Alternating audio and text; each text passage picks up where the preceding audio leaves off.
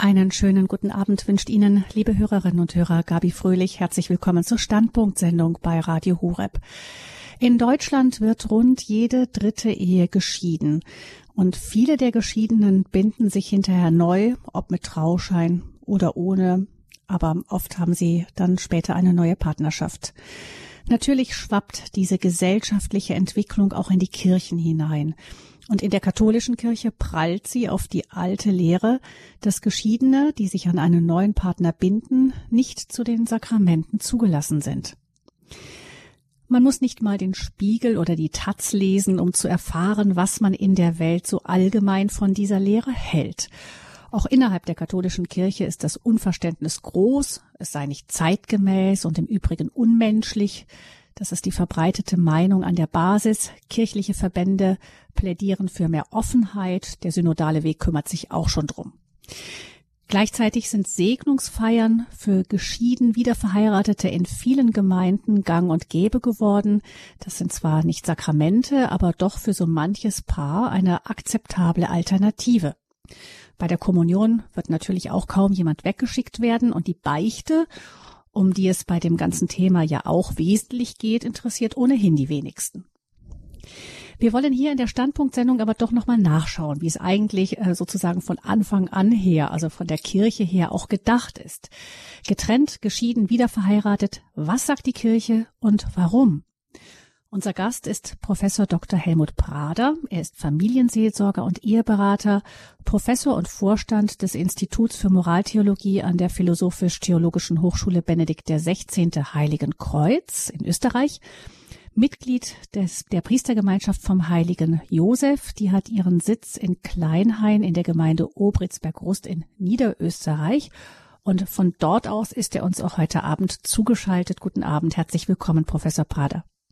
Guten Abend, Frau Fröhlich, und guten Abend auch allen Zuhörern, die heute über Radio mit dabei sind oder über Internet, die bei dieser Sendung, bei dieser Live-Sendung mithören heute. Mithören und hoffentlich auch später dann mitsprechen, mit Ihren Fragen sich einbringen. Es ist ja ein sehr kontrovers diskutiertes Thema, Professor Prade. Das kocht immer wieder hoch, auch in letzter Zeit wieder. Sie sind ja nicht nur Eheberater, sondern auch seit 14 Jahren Diözesanrichter und haben als solche auch an zahlreichen sogenannten Ehenichtigkeitsverfahren mitgewirkt. Was das ist und was die vielleicht für eine Rolle in dem Ganzen spielen, darüber sprechen wir später in der Sendung noch. Aber hier erstmal die Frage, Sie kommen ja doch viel mit vielen so, wie, wie man es nennt, gescheiterten Ehen in Kontakt.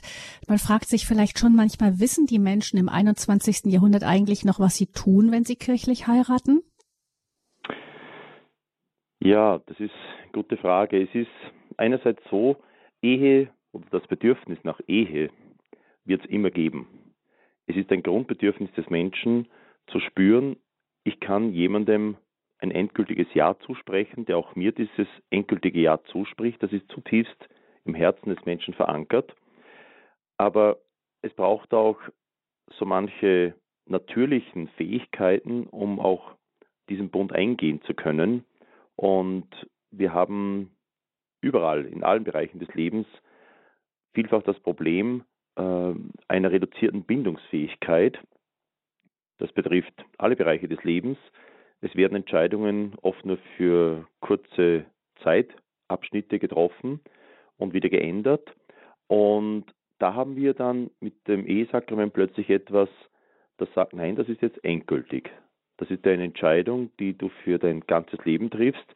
Einen Beruf, den kann ich immer wieder wechseln und es gehört zu einer guten Biografie in der Zwischenzeit dazu, dass man in regelmäßigen Abständen den Arbeitgeber wechselt. Aber das erzeugt auch Stress und die Sehnsucht nach Beständigkeit, das ist dem Menschen zutiefst einfach auch wirklich ins Herz geschrieben. Mhm. Und die Ehe wäre genau so eines dieser Institutionen, wo eine Endgültigkeit mit intendiert ist, aber eben, wie schaut es mit den Fähigkeiten aus und ähm, mit den Voraussetzungen für die Eheschließung, weil der Schritt, der da gesetzt wird, der hat da oftmals Vorgeschichten, die nicht immer förderlich sind. So wie es Paulus mal nennt, ähm, was der Mensch gesät hat, das wird auch ernten.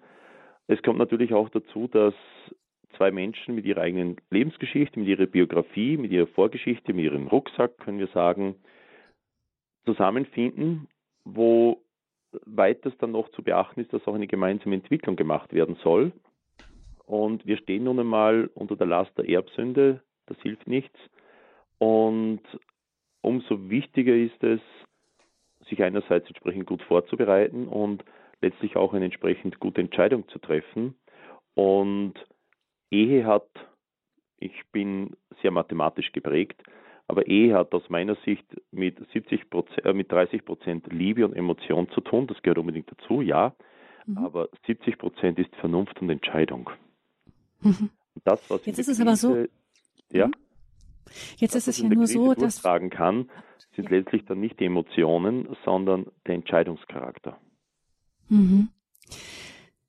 Ja, das kann ich ganz, ganz gut nachvollziehen. Es ist nur, glaube ich, leider so, dass viele Paare, auch wenn sie heiraten, sagen, also ich wünsche mir, dass es lebens, äh, lebenslänglich ist, aber ähm, ich weiß schon, dass das oft nicht klappt und deshalb ähm, würde ich da jetzt nicht für garantieren. Also wir versuchen es mal, aber, aber so richtig garantieren dafür, dass es klappt, nicht. Nämlich, ich habe ja zu viele gesehen, bei denen es nicht gegangen ist. Deshalb, ähm, warum sollte es bei mir gerade so ganz, ganz sicher so gehen? Ähm, ist das etwas, was das dann auch beeinflusst, wie die Ehe hinterher dann läuft? Ja, vielleicht sind auch die Erwartungen an den anderen viel zu hoch. Dass man vielleicht ähm, zu sehr erwartet, dass der andere all die Defizite ausgleichen kann, die ich habe und der andere viel zu sehr idealisiert wird. Und das nächste, was natürlich auch dazu kommt, dass wir, dass jede, jedes Sakrament auf die Natur des Menschen aufbaut. Aber, es, aber diese, diese Natur, die muss auch da sein. Und andererseits ist dann die Gnade dazu da, um diese Wesensnatur des Menschen zu vervollkommnen, so wie es eben Augustinus in diesem berühmten Wort gesagt hat, gratias opponit natur mit perfizit eam. Also die Gnade setzt unsere menschliche Natur voraus, um dann vervollkommnet zu werden. Also diese Natur soll vervollkommnet werden durch die Gnade. Das gilt für jedes Sakrament. Man kann es vielleicht in ein, ein Bild fassen, das natürlich auch seine Grenzen hat, aber äh, das ist so, wie wenn man einen Boden hat, und in diesem Boden wird ein Samenkorn hineingelegt. Es kommt Wasser hinzu und diese Pflanze, dieses, dieser, dieses Korn soll keimen, eine Pflanze daraus werden und dann Früchte bringen. Und in diesem Bild ist ähm, der Boden unsere Natur und das Wasser ist die Gnade. Und der Boden kann verschiedene Beschaffenheiten haben. Das kann sein ähm, schottriger Boden oder zugepflasterter, zubetonierter, verdichteter Boden oder eben Humusboden.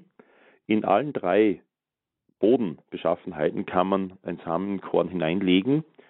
Auch bei einem schottrigen Boden, das Wasser, das dazukommt, wird zwar durch, wesentlich durchfließen, aber irgendwie wird auch ein Keimling draus, es wird eine Pflanze draus, aber der, der, das Korn kann nicht all das entfalten, was es an Potenzialität hätte. Und das wird ein mhm. Kümmerling bleiben. Wenn der Boden verdichtet ist, zu betoniert ist, durch irgendeine Ritze kommt immer etwas durch, aber auch diese, diese Pflanze kann nicht das volle Potenzial entfalten. Und wenn der Boden aber so ein Humusboden ist, dann kann sich das Wasser, dem Bild eben die Gnade, bestmöglich speichern und der Keimling kann sich bestmöglich entfalten und es kann sich eine Frucht bilden, die dann, die, es kann sich eine Pflanze bilden, die dann Frucht bringt, biblisch gesehen teils 30-fach, teils 60-fach, teils 100-fach. Und aus dem Humusboden, da können sich auch schottrige Elemente hinzumischen oder der Boden kann sich verdichten, also es braucht ständig diese Achtsamkeit, dass wirklich der Boden bestmögliche Beschaffenheit hat. Wenn er verdichtet ist, dass er aufgelockert wird, wenn sich zu viel Schotter hinzumengt, dass man da auch wieder schaut, dass äh, zusätzlich Humus dazu kommt, dass eben der Schott wieder wegkommt, dass eben die besten Voraussetzungen da sind, damit auch wirklich gute Früchte hervorkommen können. Mhm. Ähm, Das ist das, was die, verstehe ich, glaube ich, dass die Arbeit auch des Paares bedeutet. Man kann nicht irgendwo diesen Keil oder diese, diesen Samen irgendwo hinwerfen und dann erwarten, dass das alles von alleine schon wird, sondern der Boden, das ist der Teil, den wir dazu tun. Manchmal ist er von Natur aus vielleicht schottrig, dann muss man das feststellen und dann den Humus dazu tun, wenn er zu sehr festgestampft ist. Ähm, ähm, von Natur aus, dann muss man vielleicht lernen, ihn aufzulockern. Verstehe ich richtig so das Bild? Genau. Genau. Mhm. Ja. Warum ist eigentlich Boden Professor? Uns immer bemühen. Ja. Mhm. Gucken wir mal auf das Sakrament der Ehe selbst. Also wa warum ist eigentlich von der katholischen Lehre Ehe überhaupt ein Sakrament? Bei den evangelischen Christen ist es das ja nicht, soweit ich weiß, bei den Orthodoxen auch nicht so ganz klar. Ähm, warum sagt die katholische Kirche Ehe ist ein Sakrament? Ähm, es hat in der, in der Dogmengeschichte natürlich eine Entwicklung gegeben und ähm, es gibt da verschiedene äh, Konzilien. Wir haben einerseits ähm, das Zweite Laterankonzil vom Jahre 1139, wo die sieben Sakramente aufgezählt sind, wo die Ehe mit dabei ist. Vor allem haben wir noch die Synode von Verona von 1184 und schließlich dann das Konzil von Trient. Da haben wir dann schon die Diskussion mit dem Protestantismus in Deutschland, wo ja Luther gesagt hat, natürlich auch aufgrund seiner persönlichen Biografie, die Ehe sei ein weltlich Ding. Und dann hat eben, musste das geklärt werden auf dem Konzil von Trient. Und da wurde eben dann auch die Formpflicht eingeführt. Und was die Orthodoxen betrifft, die Orthodoxen haben sehr wohl das Ehesakrament, das sehen sie auch so. Es gibt nur den Unterschied dadurch, dass eben die Trennung mit der orthodoxen Kirche im Jahre 1054 stattgefunden hat, haben die die weitere äh, theologische Entwicklung in der Konzilsgeschichte wie ich gesagt habe, eben Laterankonzil und Synode von Verona und schließlich Konzil von Trient, das eben nicht mitgemacht. Und bei den Orthodoxen ist die Vorstellung die, dass der Priester oder Bischof der Spender des Sakramentes ist. Und nach unserem katholischen Verständnis spenden die beiden, das Brautpaar, einander dieses Ehesakrament. Das ist der Unterschied zur orthodoxen Kirche, aber die Orthodoxen haben sehr wohl äh, das Ehesakrament und da ist eben nur die Frage, wer ist der Spender des Sakramentes. Aber das mhm. wird auch gegenseitig anerkannt, das, das Sakrament, mhm. wobei die Orthodoxen sagen, wenn, wenn nicht ein Priester oder Bischof die Eheschließung vorgenommen hat, dann anerkennen sie es nicht, weil sie eben sagen, dass der Priester oder Bischof eben der Spender des Sakramentes ist. Aber in, in einer katholischen Ehe könnte zustande kommen, ohne dass ein Priester dabei ist? Ja, natürlich. Mhm. Es muss nur einen, einen autorisierten, beauftragten Assistenten geben. Der, der Priester, der Diakon, der Bischof oder der Laie, der auch beauftragt werden könnte, ist immer Assistent der Eheschließung und nie der Sakramentspender. Mhm. Wie kommt denn die Ehe überhaupt zustande nach katholischem Verständnis? Die Ehe kommt zustande durch den Ehekonsens, durch, durch die Versprechen, die abgelegt werden und dann mit ihrer abschließenden Formel, wenn es dann heißt, ich nehme dich an als meine Frau, als meinen Mann, ich will dich lieben, achten und ehren, alle Tage unseres Lebens, ähm, in guten und bösen Tagen, diese Formeln, wir kennen sie. Das ist eben dieses Zusprechen, dieses Ja-Wort, dieses Zusprechen und ähm, damit wird eine Eheschließung gültig. Aber das kann man nicht im stillen Kämmerlein machen, ähm, sondern vor Zeugen dann eben, vor einem beauftragten Zeugen sozusagen. Das Minimum, das Minimum ist der, der, der Assistent, der ist, also das Wichtigste ist mal das Brautpaar natürlich. Mhm. Dann kommt der Assistent dazu, der Trauungsassistent, also der Priester normalerweise oder Diakon.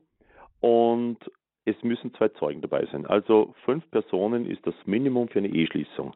Damit mhm. hat es durch die Zeugen auch schon öffentlichen Charakter. Ja, das tatsächlich war ich bei einer solchen Eheschließung als Zeugin mal dabei. Da waren wir auch tatsächlich nur zu fünft. Aber jetzt erfahre ich, das war wirklich das strikte Minimum. Das das absolute mhm. Minimum. Weniger geht mhm. nicht. Okay. Ähm, bei, den, bei den Trauzeugen übrigens, die haben nicht die Funktion von Paten, sondern die bezeugen etwas. Und deswegen ist bei den Trauzeugen auch nicht erforderlich, dass sie katholisch sein müssen, sondern das müssen zwei Personen sein, die volljährig und zeichnungsberechtigt sind. Das können Muslime genauso sein. Ähm, es müssen eben Leute sein, die bezeugen können, weil sie mündig sind, dass hier zwei Menschen dieses Ja-Wort sich zugesprochen haben. Das ist die Voraussetzung für die Trauzeugen. Und damit ist eine Ehe gültig. Genau. Und auch schon unauflöslich? Nein, das ist dann ein weiterer Schritt. Für die Unauflöslichkeit der Ehe gehört einerseits der Ehekonsens, also dieses Eheversprechen, und im Anschluss daran der Vollzug der Ehe modo humano, nennt es das Kirchenrecht, also auf menschliche Weise. Dann das ist eine heißt, Ehe unauflöslich.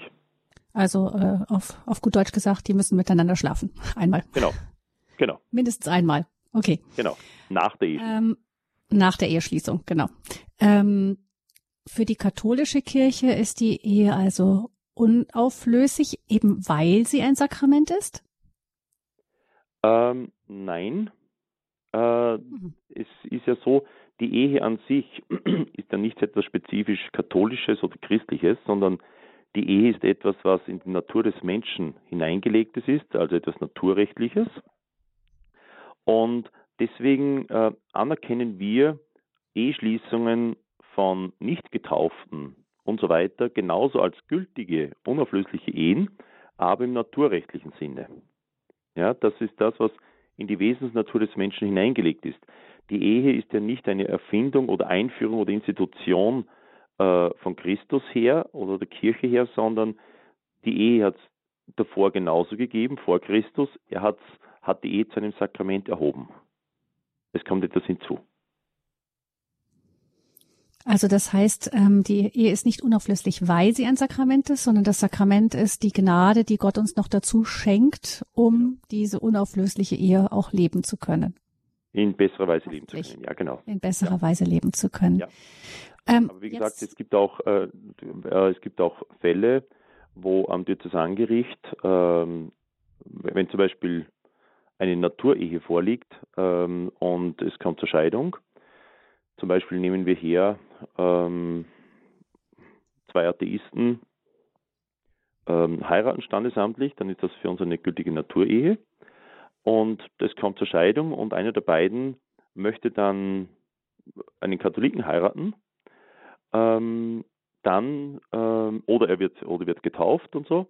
Dann äh, prüfen wir auch am Diözesangericht, ob diese naturrechtliche Ehe gültig zustande gekommen ist. Mhm. Auch das prüfen wir im Diözesangericht. Jetzt gibt es ja aber nochmal einen Fall, dass wenn ein Katholik oder zwei Katholiken nur standesamtlich geheiratet haben, das ist ja nochmal was Besonderes. Das ist für uns nichts eigentlich. Mhm. Ja, das, das ist heißt einfach eben, ein zwei... Vertrag. Es ist so, sobald einer der beiden katholisch ist, ist er formpflichtig, so heißt das. Das ist seit, seit dem Konzil von Trient so. es musste im Konzil geklärt werden, was ist eine gültige Ehe. Und dann hat man gesagt, gut, wer katholisch ist, der muss kirchlich heiraten, egal was mit dem zweiten ist. Oder man könnte es auch so ausdrücken, jede standesamtliche Eheschließung von zwei Getauften ist sakramental gültig, außer einer der beiden ist katholisch. Sobald einer der beiden katholisch ist, ist es egal, was mit dem anderen ist. Wenn das ein Muslime ist, ein evangelischer ist, egal was, äh, sobald einer der beiden katholisch ist, müssen sie kirchlich heiraten. Sollte es aber Probleme geben, wenn zum Beispiel ein Katholik, eine Katholike muss man sagen, einen Muslimen heiratet, weil Muslime erlauben von ihrem Recht her nicht, dass eine Muslimin einen Nicht-Muslimen heiratet. Mhm. Aber ein Muslime kann einen Nicht-Muslimen heiraten.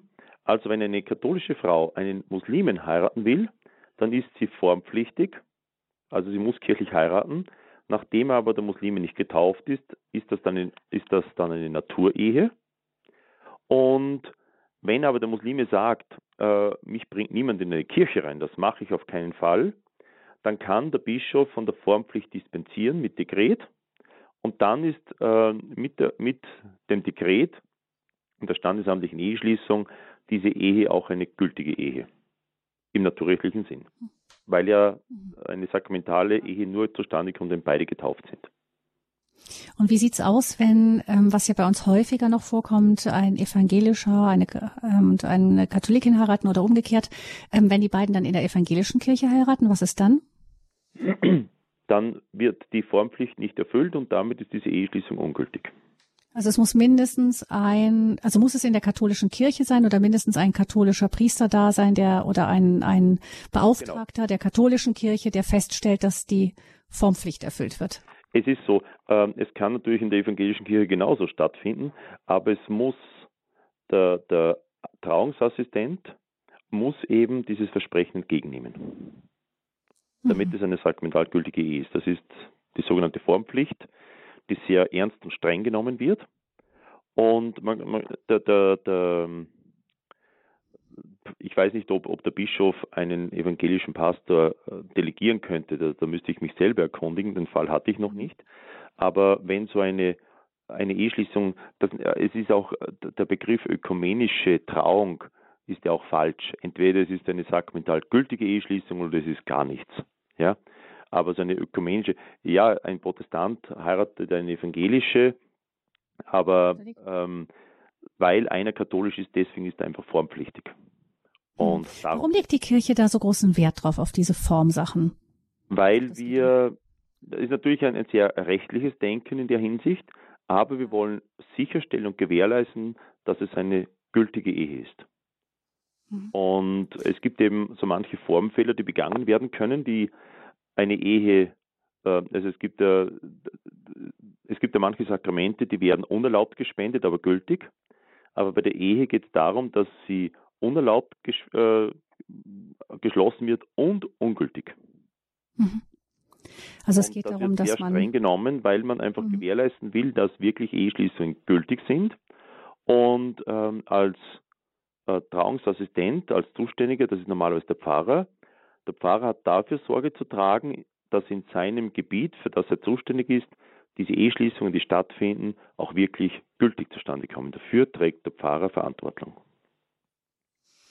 Jetzt ist also die ähm, Ehe gültig zustande gekommen, nehmen wir auf, und ist auch vollzogen worden. Dann ist sie unauflöslich und genau. wie ich gehört habe, eben nicht nur für Katholiken, sondern dann für genau. alle. Ja, wenn zwei evangelische standesamtlich heiraten, weil sie beide Getaufte sind, aber eben äh, nicht katholisch sind, erreicht die standesamtliche Trauung, dass sie sakramental gültig sind, obwohl die Protestanten für sich selber das Sakrament der Ehe nicht kennen und ablehnen. Genau. Aber diese, weil wir eben die Ehe auch so hochschätzen. Ja. Aber diese, diese, die Lehre von, die jetzt für uns heute gültige Lehre ist schon alt, aber sie stammt nicht aus dem allerersten Christentum, sondern hat sich so nach und nach in der Kirchengeschichte entwickelt. In welcher Hinsicht jetzt? Ähm, jetzt auf die, die Sakramentalität und die Unauflöslichkeit oder war das für, für die frühen Christen auch schon ganz klar? Ähm, das Thema Eheschließung, Scheidung ist ein Thema der Menschheitsgeschichte. Das ist vielleicht bei uns jetzt etwas virulenter und, und drängender. Vor, vor 70, 80, 90 Jahren war eine Scheidung fast ein Skandal, gerade im ländlichen Bereich. Ähm, da hat es auch viele gegeben, wo man sagen würde, eine Trennung wäre besser gewesen. Aber das konnte man sich nicht erlauben, vielleicht auch aus wirtschaftlichen Gründen. Aber die Problematik der Ehescheidung, der Untreue und so weiter, das ist nicht spezifisches Neuzeitliches oder eine Frage des 20. und 21. Jahrhunderts, sondern mit der Frage ist Christus schon ganz massiv konfrontiert worden. Denken wir nur an das Matthäus-Evangelium, Kapitel 5 und Kapitel 19, Lukas-Evangelium und ganz prägnant und kurz auch im Markus-Evangelium im 10. Kapitel, wo eben die Pharisäer und die Sadduzäer, äh, zwei Richtungen im Judentum, die da unterschiedliche Ansichten gehabt haben bezüglich der Möglichkeit einer Scheidung und der Scheidungsurkunde. Und ähm, die Pharisäer und Sadduzäer kommen zu Jesus und jeder von beiden will von Christus da Recht bekommen, dass er mit seiner Haltung also richtig liegen würde. Man könnte es kurz prägnant äh, so formulieren, die Pharisäer haben gesagt, also damit eine Scheidungsurkunde ausgestellt werden darf, muss ein triftiger Grund vorliegen. Deswegen auch die Formulierung, ist es erlaubt, eine Frau aus jedem beliebigen Grund aus der Ehe zu entlassen. Da gab es nämlich auf der anderen Seite die Sadduzäer. Die Sadduzäer haben das mit der Unauflöslichkeit und Trennung und Wiederverheiratung relativ locker gesehen. Also wenn dem Mann irgendetwas nicht gepasst hat, weil die Frau nicht entsprechend seinen Wünschen kochen konnte, natürlich jetzt überspitzt formuliert, dann konnte er die Frau aus der Ehe entlassen, eine Scheidungsurkunde ausstellen und er konnte jemand anderen heiraten. Und diese beiden Parteien kommen da eben zu Jesus Und jeder will natürlich Recht bekommen. Und Jesus sagt dann, im Moment, passt mal auf, also am Anfang war das nicht so. Gott hat den Menschen als Mann und Frau geschaffen und die zwei sind eins und was Gott verbunden hat, das kann der Mensch nicht trennen. Und das mit der Scheidungsurkunde, das hat euch Mose nur wegen eurer Hartherzigkeit erlaubt. Am Anfang war das eben nicht so. Und dann kommt eine, eine sehr interessante Formulierung, die man, ja, die liest man, aber was wirklich an Brisanz dahinter steckt, das, das muss man auch erst einmal etwas beleuchten. Er sagt, wenn ein Mann die Frau aus der Ehe entlässt und eine andere heiratet, begeht er ihr gegenüber Ehebruch. Und wenn eine Frau ihren Mann aus der Ehe entlässt und einen anderen heiratet, dann begeht sie Ehebruch. Äh, er, Christus hebt Mann und Frau auf eine Ebene. Äh, das war gar kein Thema, dass eine Frau eine Scheidungsurkunde ausstellen könnte. Das war kein Thema. Sondern ähm, trotzdem formuliert es Christus so, auch wenn eine Frau den Mann aus der Ehe entlässt und eine Scheidungsurkunde ausstellt, also das bedeutet, er hebt damit die Frau auf die gleiche Würde des Mannes und auf den gleichen Rechten. Und ähm, er sagt ganz klipp und klar dazu, und wenn jemand eine Scheidungsurkunde ausstellt und jemand anderen heiratet, dann begeht er Ehebruch dem anderen gegenüber. Und äh, da geht es eben nicht um die Frage von Schuld. Das ist so diese, diese Haupt, dieses Hauptargument, das immer wieder zu hören ist, ja, der andere ist ja schuld, weil ich verlassen worden bin, oder der andere ist schuld, weil er mich betrogen hat, oder der andere ist schuld, weil das und dieses, dieses und jenes gewesen ist. Äh, wir sprechen hier von zwei verschiedenen Ebenen. Das eine ist das moralische Verhalten und das andere ist die objektive Gültigkeit eines Ehebandes, das Zustandekommen eines Ehebandes. Und auch bei einem Ehenichtigkeitsverfahren wird eben nicht über die Schuld beraten und entschieden, wer hat mehr Schuld, wer hat weniger Schuld, sondern ist das Eheband gültig zustande gekommen oder nicht. Darum geht es. Eben nicht um eine Schuldfrage. Die Schuldfrage ist auf einer ganz anderen Ebene. Da geht es dann um Beichte und so weiter. Ähm, bei, der, bei einem Ehenichtigkeitsverfahren geht es um die Gültigkeit eines Ehebandes. Mhm. Da können wir gleich noch mal ein bisschen genauer drauf eingehen. Ähm, brisant wird das Ganze für Betroffene ja eben dann, ähm, wenn es darum geht, wer wird, wer ist noch weiter zu den Sakramenten zugelassen? Also wer kann einfach als vollwertiges Mitglied der Gemeinde, so wird es zumindest empfunden, noch mit dabei sein? Und da heißt es eben oft, ähm, das klären wir vielleicht gleich, äh, zu Beginn dieses Teils noch, ähm, Professor Prader, es bedeutet ja nicht, dass wenn jemand geschieden ist, er nicht mehr zur Kommunion darf. Mhm. Es kann durchaus berechtigte Gründe geben, wo man sagen muss, eine Trennung ist zum beiderseitigen Wohl oder zum Wohl des einen gefordert und nötig. Es kann, da könnte man alles Mögliche jetzt aufzählen und so weiter. Es kann Situationen geben, wo man sagen muss, eine Trennung ist wirklich das Sinnvollere jetzt und das Gebotene sogar. Aber trotzdem bleibt das Eheband bestehen.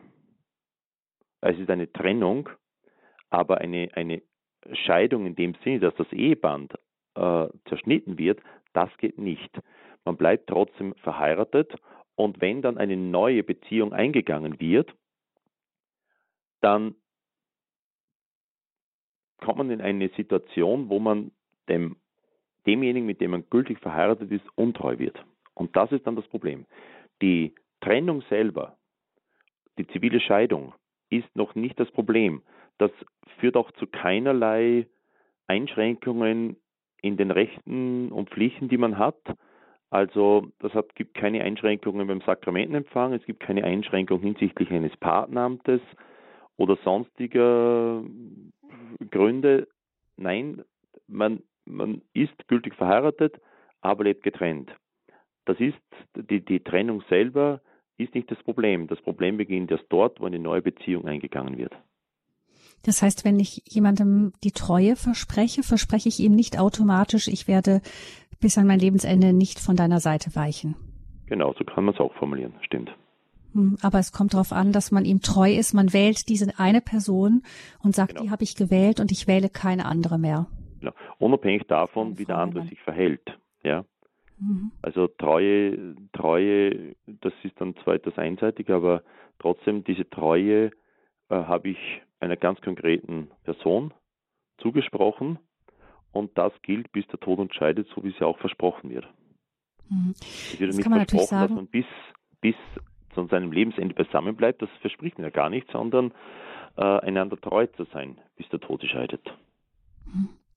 Jetzt kann man natürlich sagen, dass das auch, ähm, auch angesichts eben von vielen Ehen, die jetzt geschieden werden, oft die Paare nicht wirklich die Reife vielleicht haben, ähm, diese Entscheidungen zu treffen. Sie haben es ja schon gesagt, es gibt ähm, oft, die Voraussetzungen sind oft nicht gut, ähm, weil, weil die menschlichen Voraussetzungen, so eine Beziehung, die auch sehr viel Arbeit erfordert, manchmal sehr anstrengend ist durchzuhalten, oft nicht da sind.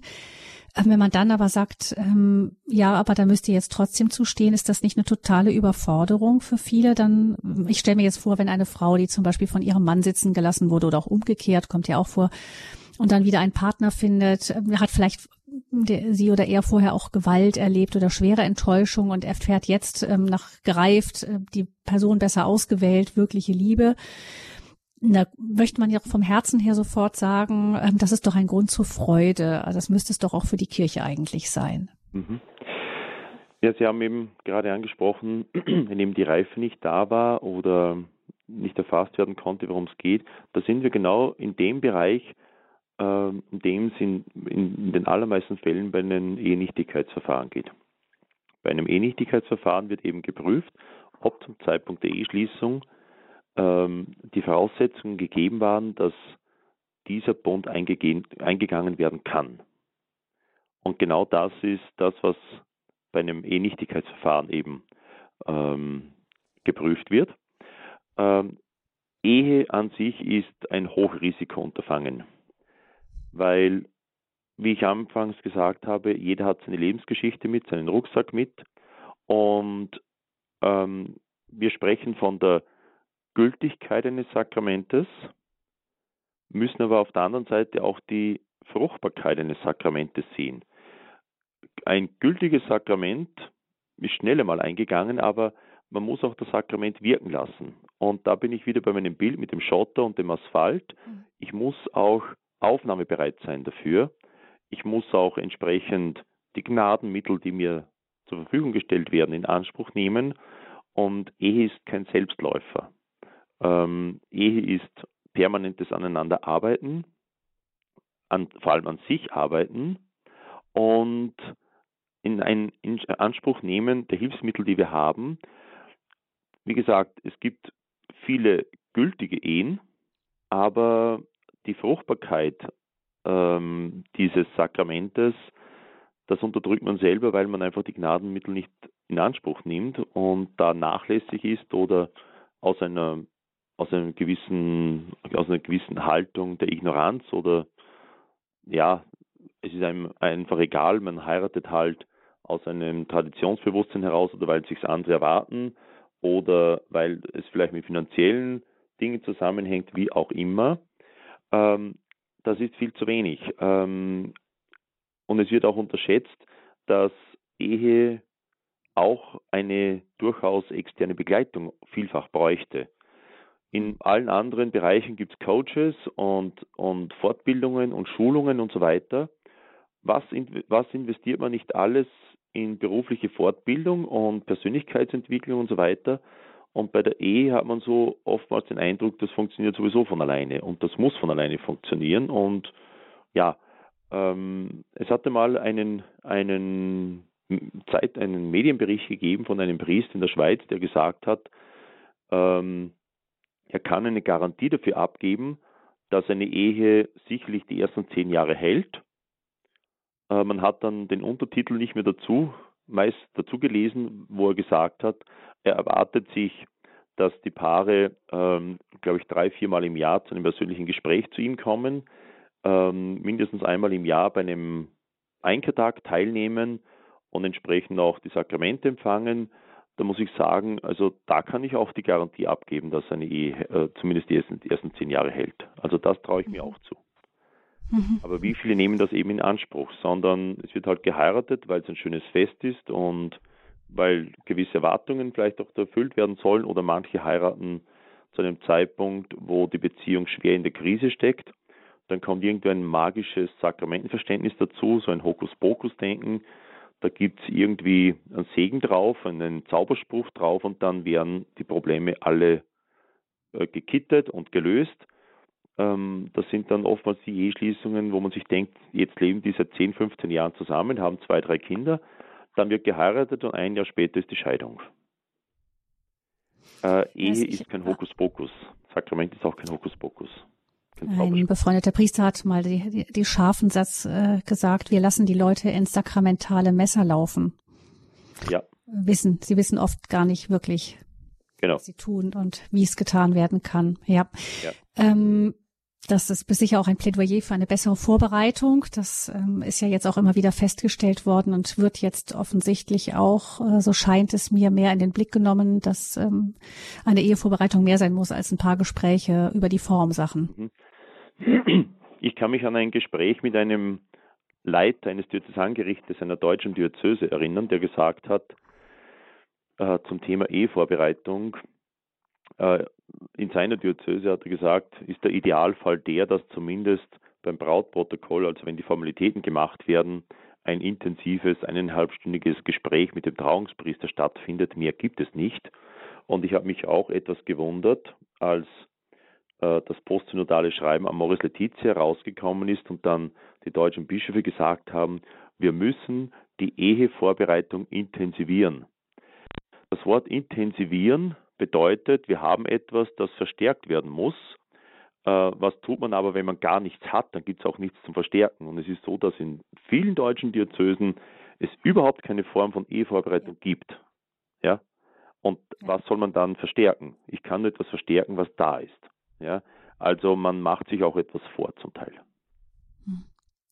Gucken wir noch mal ganz kurz ähm, auf die Frage, warum die Kirche diese von vielen Menschen doch als so hart empfundene Lehre vertritt, dass eben eine Wiederheirat nicht möglich sein soll. Immer wieder als Argument kommt, hat Jesus selbst nicht ganz anders gehandelt. Er hat sich den Sündern zugewandt, ihnen Verzeihung zugesprochen. Warum ist ja. die Kirche da so hart? Ja. Ähm, wie gesagt, ich habe vorhin schon Markus, das Markus-Evangelium zitiert, das zehnte Kapitel. Ähm, die den Sünder lieben, aber deswegen die Sünde nicht gutheißen. Und das, was bei, bei all den Erzählungen, Kontakt Jesu mit, mit der Sünderin, die ja, also Maria Magdalena zum Beispiel, ähm, geh hin, deine Sünden sind dir vergeben und sündige von nun an nicht mehr. Er sagt dann nicht, deine Sünden sind dir vergeben und tu so weiter wie bisher, sondern er sagt, geh hin, deine Sünden sind dir vergeben. Das heißt, die Sünde ähm, ist dann im Grunde der Ehebruch, zu dem ich sozusagen dann ja, stehe, genau. indem ich bei der anderen Person bleibe. Geh, geh hin und sündige nicht mehr.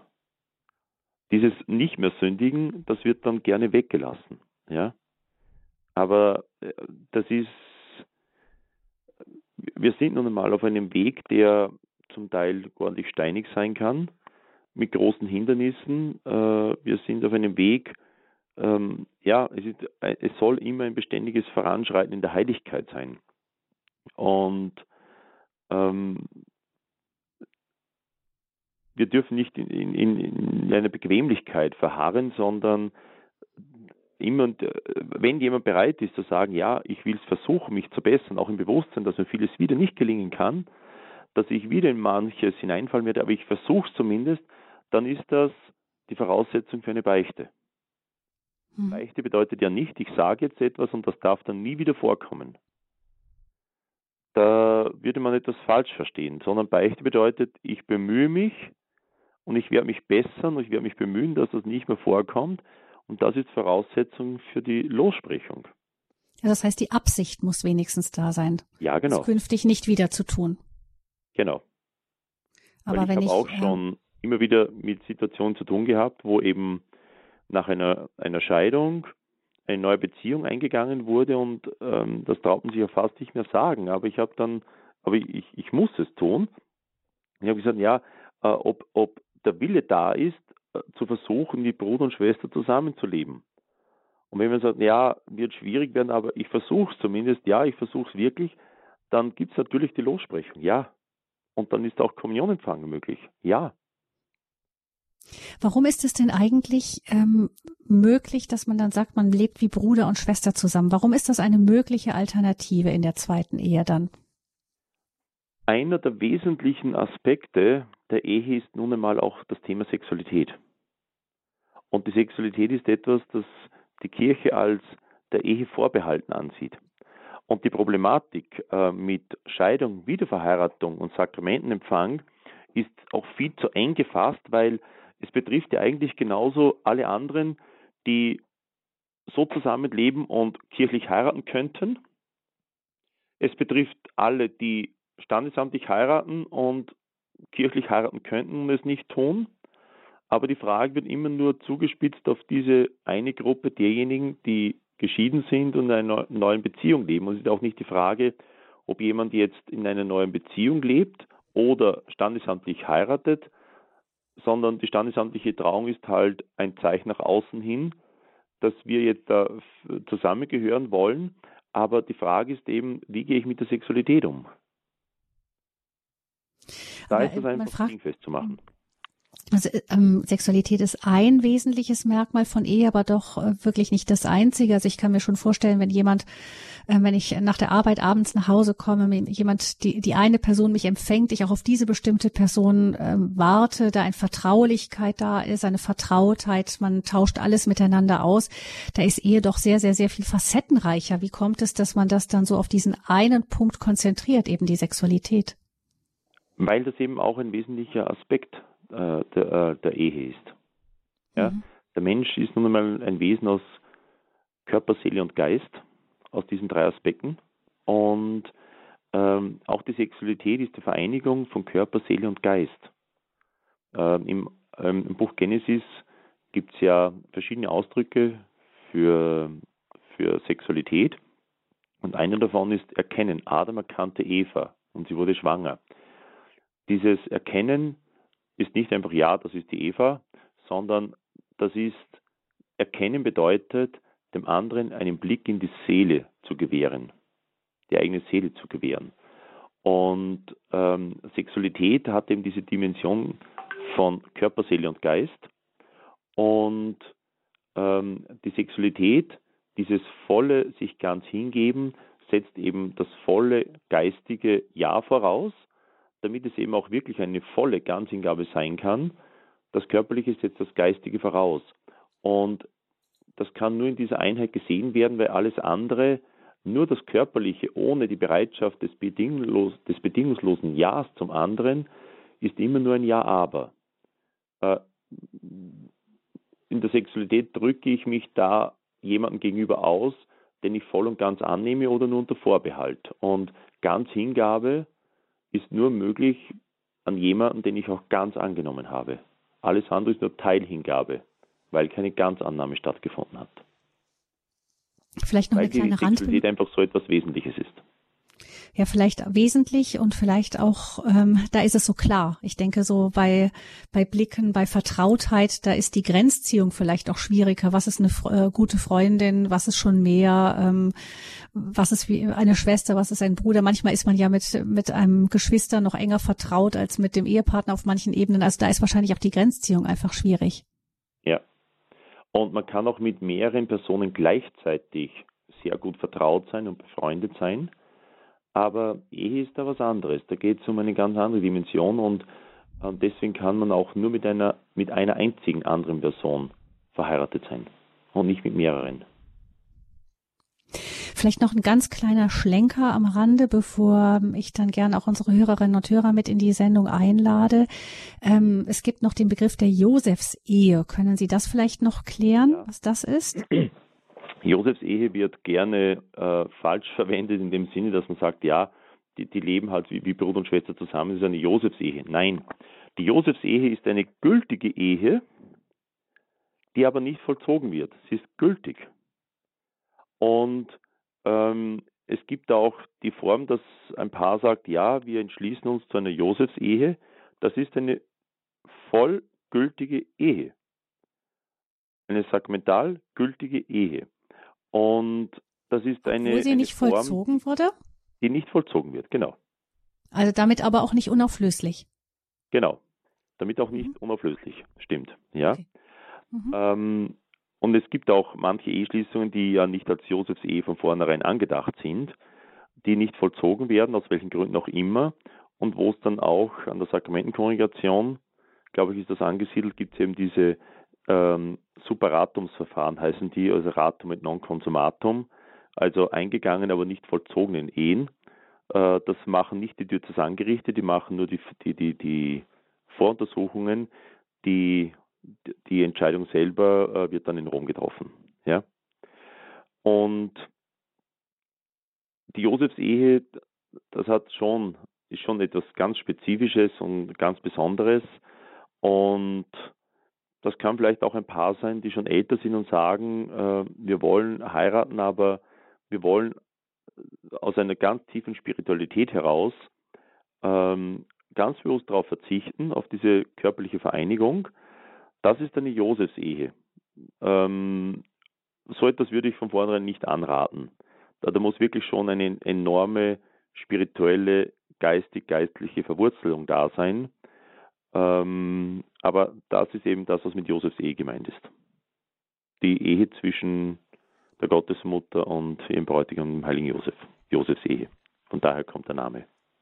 Muss man wahrscheinlich auch genau prüfen, ob das ähm, was dahinter steckt. Ich kenne auch ein junges Paar, die auch also so ganz tief geistlich waren, als sie sich geheiratet hatten, wahrscheinlich auch frisch ähm, überhaupt zur Kirche gefunden und eben dieses hohe Ideal äh, Leben wie Maria und Josef hatten. Ähm, das hat, glaube ich, ein Gespräch mit dem geistlichen Begleiter gebraucht, um zu verstehen, dass es nicht das war, was äh, Gott von ja. ihnen wollte. Und sie haben dann auch recht bald Kinder bekommen. Also man muss es wahrscheinlich genau prüfen. Ist es wirklich das, genau. was Gott von mir will, oder steckt genau. noch was anderes dahinter? Und, und es ist auch so, also das ist gerade bei Neubekehrten, da muss man das vorsichtig dann sein.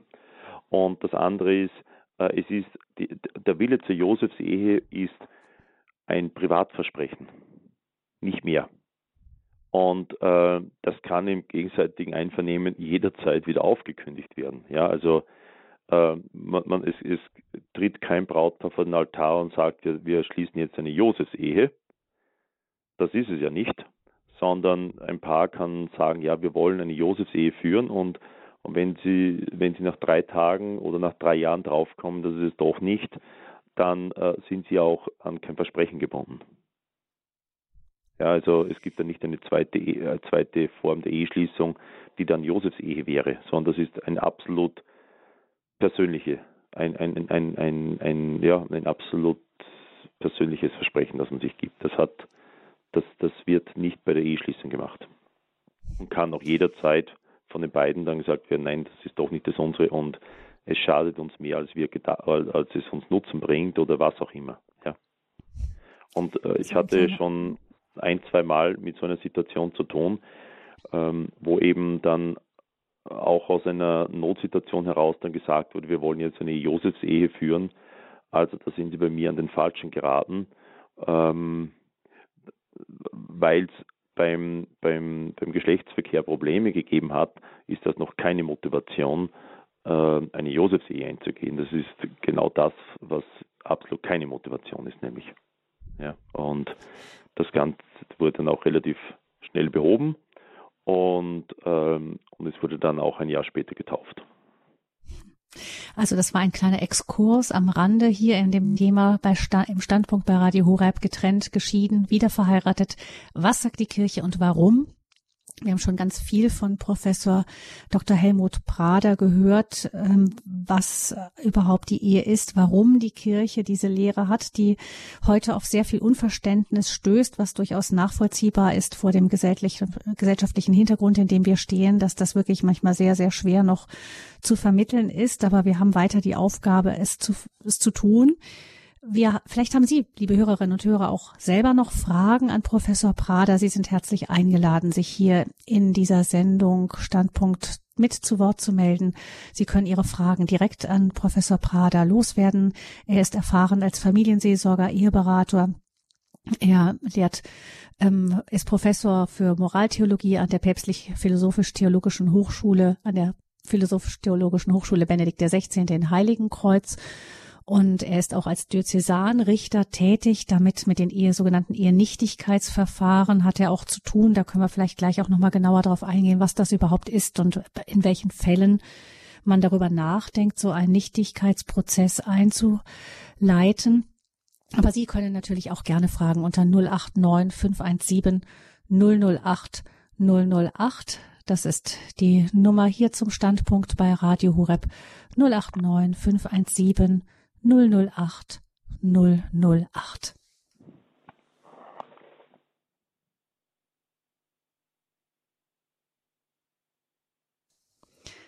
Und damit Sie die Gelegenheit haben anzurufen, spielen wir eine kleine Musik.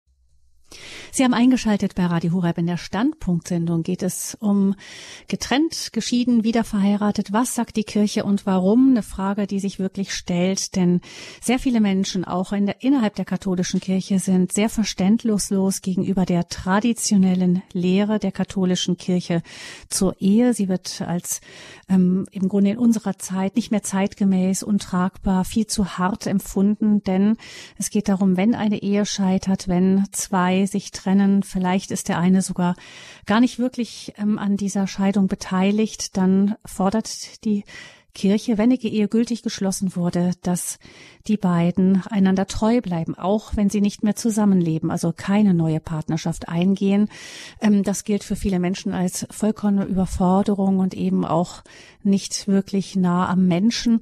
Warum die katholische Kirche das so lehrt, das hat uns Professor Dr. Helmut Prader eben genauer erklärt, was ist da eigentlich der Ursprung, wie es geht zurück auf die Lehre Jesu Christi selbst zur Ehe, hm, haben wir gehört. Und wie kann es aber gelebt werden? Welche Möglichkeiten gibt es für Paare überhaupt, ähm, wenn sie ein, eine gescheiterte Ehe haben? Und wie können sie damit umgehen? Welche Möglichkeiten gibt es?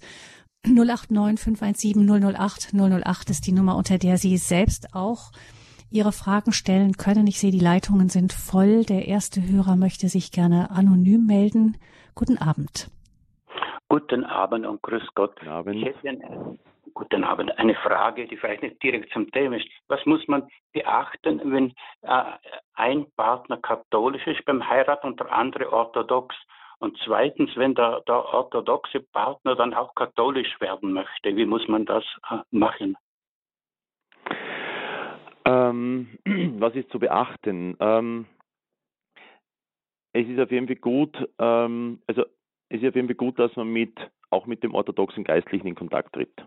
Ja, ähm, es gibt da sehr häufig gröbere Missverständnisse und, und, und Spannungen. Äh, das hängt aber auch damit zusammen, dass wir gerade mit der orthodoxen Kirche, die ja in sich relativ gespalten ist. Also da haben wir die russisch-orthodoxen, die griechisch-orthodoxen, serbisch-orthodoxen und so weiter. Ähm, wir haben zum Teil das Problem, dass manche orthodoxen Kirchen nicht einmal mehr unsere Taufe anerkennen. Und das ist und darum ähm, das Gespräch suchen. Die Eheschließung an sich ist ja kein Problem. Also es gibt ja kein Hindernis ja, dass ein Orthodoxer mit einem Katholiken heiratet. Ähm, normalerweise ist es so, dass von den Orthodoxen die Eheschließung auch als gültig anerkannt wird. Aber trotzdem, ich würde da das Gespräch suchen und das einfach abklären in entsprechender Weise, aber grundsätzlich spricht nichts dagegen.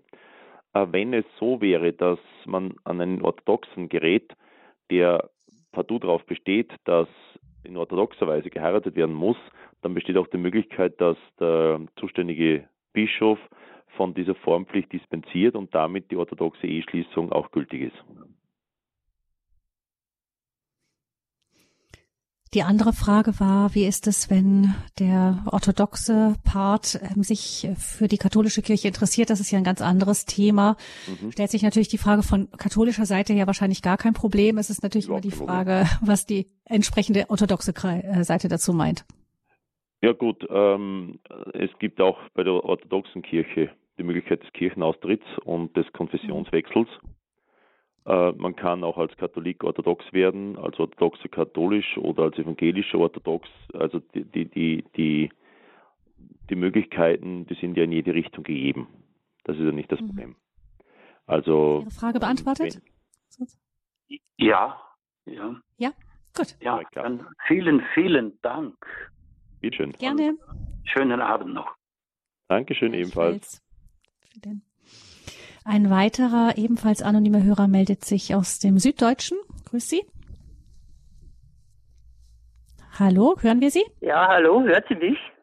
Ja, Jawohl, wir hören Sie. Abend, ja, hören Sie, ja. Ich habe die Frage, äh, es äh, wird ja auch kirchenrechtlich festgeschrieben über den CEC 915, dass äh, quasi keine, kein Zugang zur Eucharistie gewährt wird. Das heißt, der betroffenen geschiedenen Person, die in zweiter Verbindung, sei es standesamtlich verheiratet oder einfach äh, so zusammenlebend, wird nur noch die Alternative gegeben, äh, habt die Eucharistie oder habt die Sexualität. Aber beides ist dann ein No-Go. Und die Frage, die ich habe, ob die katholische Kirche sich da wirklich einen Gefallen tut bei den hohen Scheidungsquoten, ob sie auf der einen Seite viel Mission betreibt, aber auf der anderen Seite die Leute absolut vor den Kopf stoßt. Die gehen ja bis zum Austritt. Mhm. Ähm, die Frage der Eucharistie. Ähm, da haben wir einerseits einmal ähm, das Verständnis dafür, was eigentlich Eucharistie ist. Äh, es ist auch so, gerade bei generell muss man sagen, der Kommunionempfang ist nicht absolut heilsnotwendig. Ähm, wenn, wenn ein Paar nach einer Scheidung oder so einfach zusammenlebt, äh, was wirklich, wie das wirklich moralisch zu bewerten ist, das entzieht sich unserer Zuständigkeit, das steht einzig und allein dem lieben Gott zu. Und ähm, etwas zu ertrotzen, zu sagen, und jetzt erst recht, äh, hat noch nie, glaube ich, Segen gebracht. Und ähm, ich denke mir selber, in, mein, einer, in der früheren Pfarre, wo ich war, da hatte ich einige Mitglieder im Pfarrgemeinderat, die eben entweder getrennt waren oder nach einer Trennung in einer neuen Beziehung gewesen sind. Die waren genauso im Pfarrgemeinderat bei mir. Und die habe ich oftmals, ich habe sie wirklich bewundert und auch sehr geschätzt, die dann ganz bewusst auf den Kommunionempfang verzichtet haben, auch als Zeichen an andere. Ähm, nichts zu ertrotzen und wir dürfen auch das Thema Kommunionempfang nicht einzig und alleine auf diese Gruppe äh, beschränken, derer, die in einer neuen Beziehung sind. Das wäre eine völlige Verkürzung. Ähm, also es gibt viele Gründe, warum, also es gibt mehrere Gründe, Gebot warum man nicht zur hat, Kommunion genau, gehen sollte. Äh, vielleicht der Dekalog manchmal. hat zehn Gebote und das sechste Gebot ist das sechste und es gibt davor fünf andere und danach gibt es auch noch vier. Ja? Also ich war unlängst in Mainz bei einem Priester und habe das Thema nach, der, nach dem Gottesdienst mit ihm besprochen und er hat einfach gesagt, was ich auch für richtig halte, nicht er lädt zur Kommunion ein, zur Eucharistie, sondern Christus. Und ich verstehe diese Anmaßung der katholischen Kirche überhaupt nicht mehr komme aus einem katholischen Elternhaus, habe das Pech gehabt, geschieden geworden zu sein mhm. und soll jetzt lebenslang äh, da quasi daran büßen. Man braucht die Stärkung der Eucharistie. Das mit ihrer Heilsnotwendigkeit, das ist alles Theorie, um ihr Gedankenkonstrukt über zölibatäristische Ansätze aufrechtzuerhalten. Überlegen Sie sich genau, was Sie mit unserer katholischen Kirche anstellen. Nehmen wir, nehmen wir den ersten Korintherbrief her. Paulus mahnt, sagt, jeder trete hinzu zum Tisch des Herrn, aber jeder prüfe sich selbst. Und dann gibt es einen Satz, der in der Leseordnung einfach nicht, ja, wurde einfach gestrichen, da kommt das ganze Jahr nicht ein einziges Mal vor, wo es dann heißt, aber wehe dem, der unwürdig hinzutritt. Das ist auch Wort Gottes. Und das können wir nicht einfach so streichen, sondern da haben, hat die Kirche eine Verantwortung, hat jeder Einzelne auch eine Verantwortung. Hm. Und zum Thema Eucharistie ja. haben wir äh, die eucharistische Rede im sechsten Kapitel im Johannesevangelium, ähm, wo Jesus sagt, äh, wer mein Fleisch isst und mein Blut trinkt. Ähm, die Leute haben sehr, sehr verstört darauf reagiert und, und sehr ablehnend und, und die Jünger haben gesagt, deine Rede ist hart, wer kann sie hören? Und Jesus sagte nicht, na, tut mir leid, das habt ihr jetzt falsch verstanden, das war nicht so gemeint, das ist nur symbolisch und so weiter, sondern dann kommt das sehr harte Wort, wollt auch ihr gehen.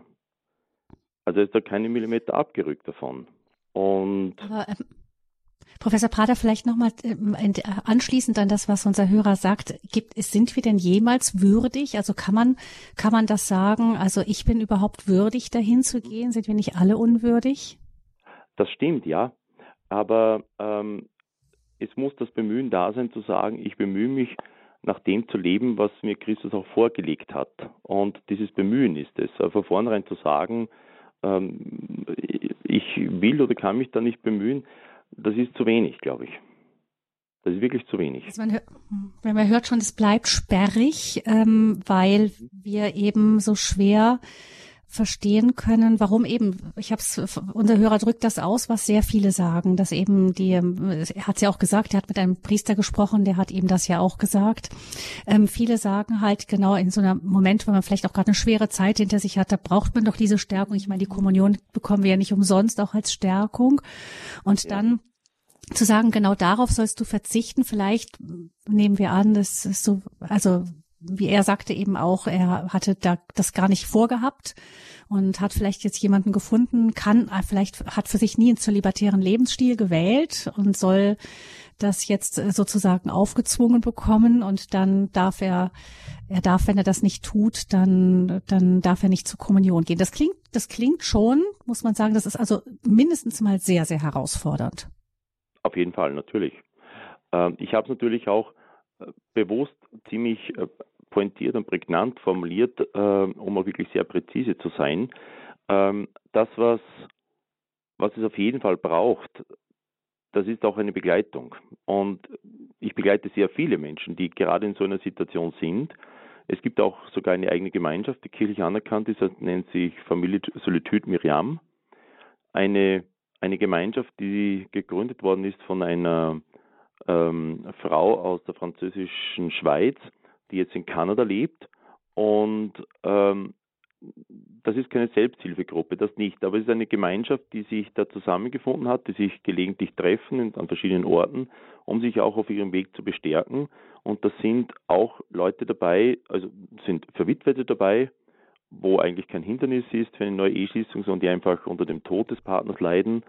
Ähm, es sind Leute dabei, die sich einfach zum gemeinsamen Gebet treffen um auch um sich zu bestärken, weil ähm, die, die Auskünfte oder die, die am Arbeitsplatz und im Freundeskreis, ja, suchst du halt jemand anderen, ähm, das führt eben, glaube ich, nicht zum Ziel in der Form, ja.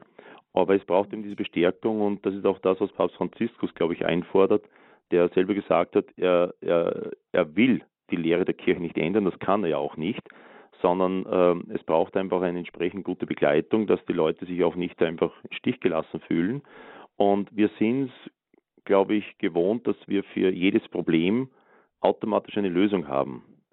Und es gibt aber manche Situationen, da gibt es keine einfache Lösung, sondern manche Situationen, die gilt es auch einfach einmal nur in ihrer, in ihrer Brisanz einfach aushalten zu lernen. Und das ist natürlich eine, eine beständige Herausforderung. Und ja, wie gesagt. Ähm, vielleicht können, vielleicht können, ähm, kann ich unserem Hörer, weil wir müssen, haben noch viele andere Hörer, die warten, sonst könnte man auf das Thema sicher noch mal länger sprechen.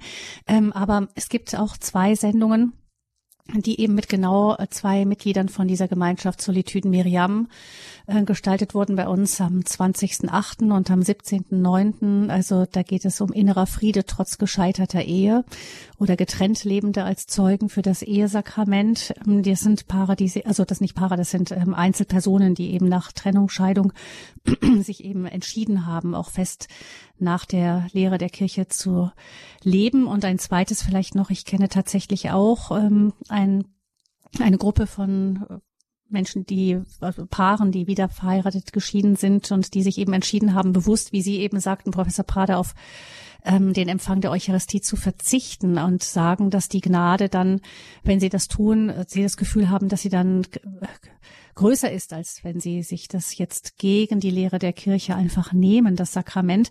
Das ist sicher ein spannungsreiches Thema, wo unterschiedliche ähm, die Menschen sehr, sehr unterschiedliche auch Erfahrungen mitmachen. Aber ich denke, unser Hörer hat das ausgedrückt, was ähm, Professor Prader, was so viele denken, wenn, wenn sie von dieser Lehre der katholischen Kirche hören.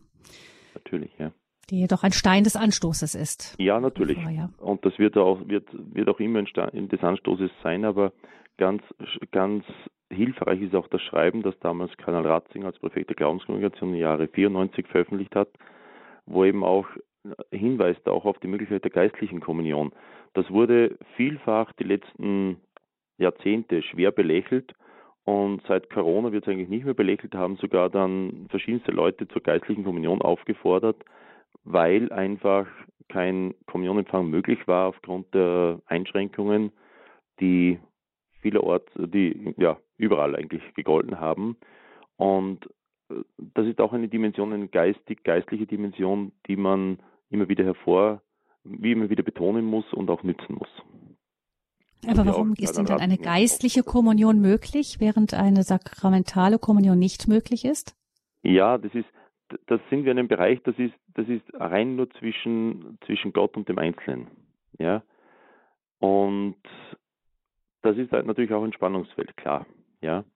Mhm. Aber ähm, ich kann, also ich habe die Erfahrungen von, von manchen Paaren, die ich auch begleite, die sagen, wenn der Kommunionempfang ist, sie gehen so in sich und, und ähm, versuchen so eins zu werden mit Christus, ohne dass sie nach vorne gehen, dass sie eine, eine tiefe innere Erfüllung auch erfahren. Also ja, das ist.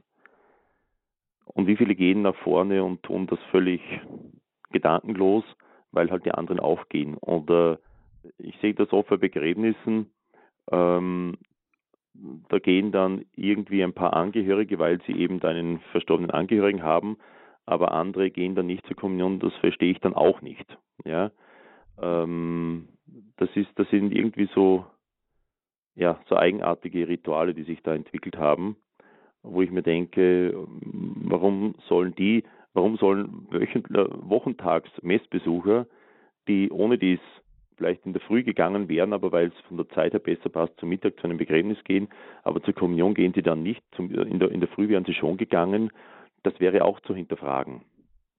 Mhm. Also, ähm, also überhaupt die Frage, die, diese, das ganze Thema kann uns auch nochmal die ähm, Frage stellen, wie halten wir es eigentlich mit unserem Kommunionsgang? Ja. Da kann ja auch jemand, der fern bleibt, eben auch einen Anstoß geben, den auch andere, dass sie sich hinterfragen, wie, wie steht es mhm. denn eigentlich mit mir aus? Habe ich wirklich die Absicht, das all das zu tun, was der Herr von mir fordert? Ja. Will ich das wirklich? Ja.